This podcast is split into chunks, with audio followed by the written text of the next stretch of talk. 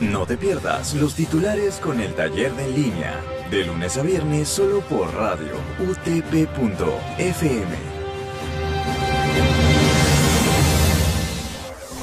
Buenos días radio oyentes, bienvenidos una vez más a los titulares por radio utp.fm. Siendo hoy lunes 8 de marzo, estos son los titulares.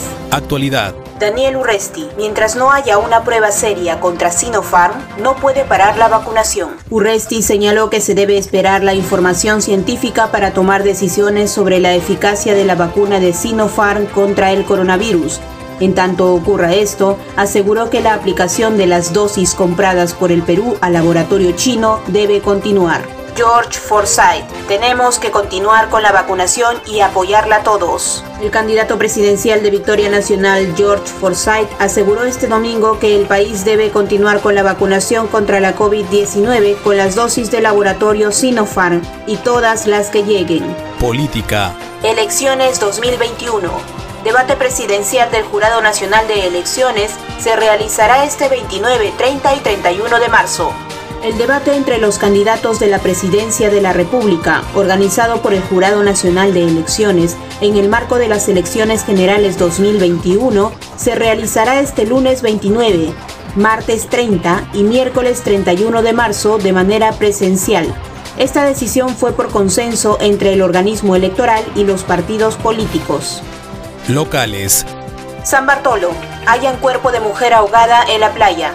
El cuerpo de una mujer fue hallado flotando este domingo en la tarde en la orilla de la playa norte del balneario de San Bartolo, al sur de Lima.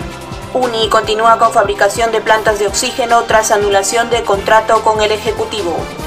Pese a que el gobierno anunció hace unos días que anulará el contrato firmado con la Universidad Nacional de Ingeniería por una demora en la fabricación e instalación de 47 plantas de oxígeno, Dicho centro de estudios informó que continúa en la implementación de dichas estructuras en el contexto de la segunda ola del coronavirus. Internacionales. Papa Francisco desde Irak.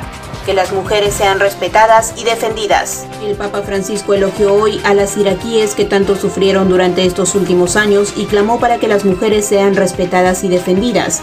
En su discurso en Karakosh, la mayor ciudad cristiana de Irak. Alemania agota 12 minutos los primeros test rápidos de COVID-19 puestos a la venta libre. Los primeros test rápidos de COVID-19 de venta libre en Alemania se han agotado en minutos.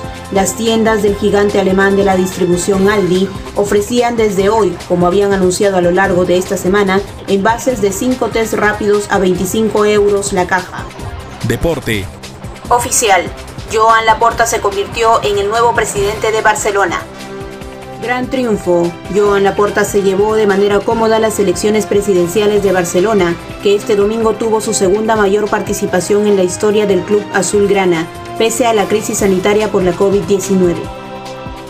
Muy bien, radioyentes, esto ha sido todo por hoy. Los esperamos en una próxima edición. Que tengan buen día. Y esto llega gracias a la Facultad de Ciencias de la Comunicación de la Universidad Tecnológica del Perú, UTP.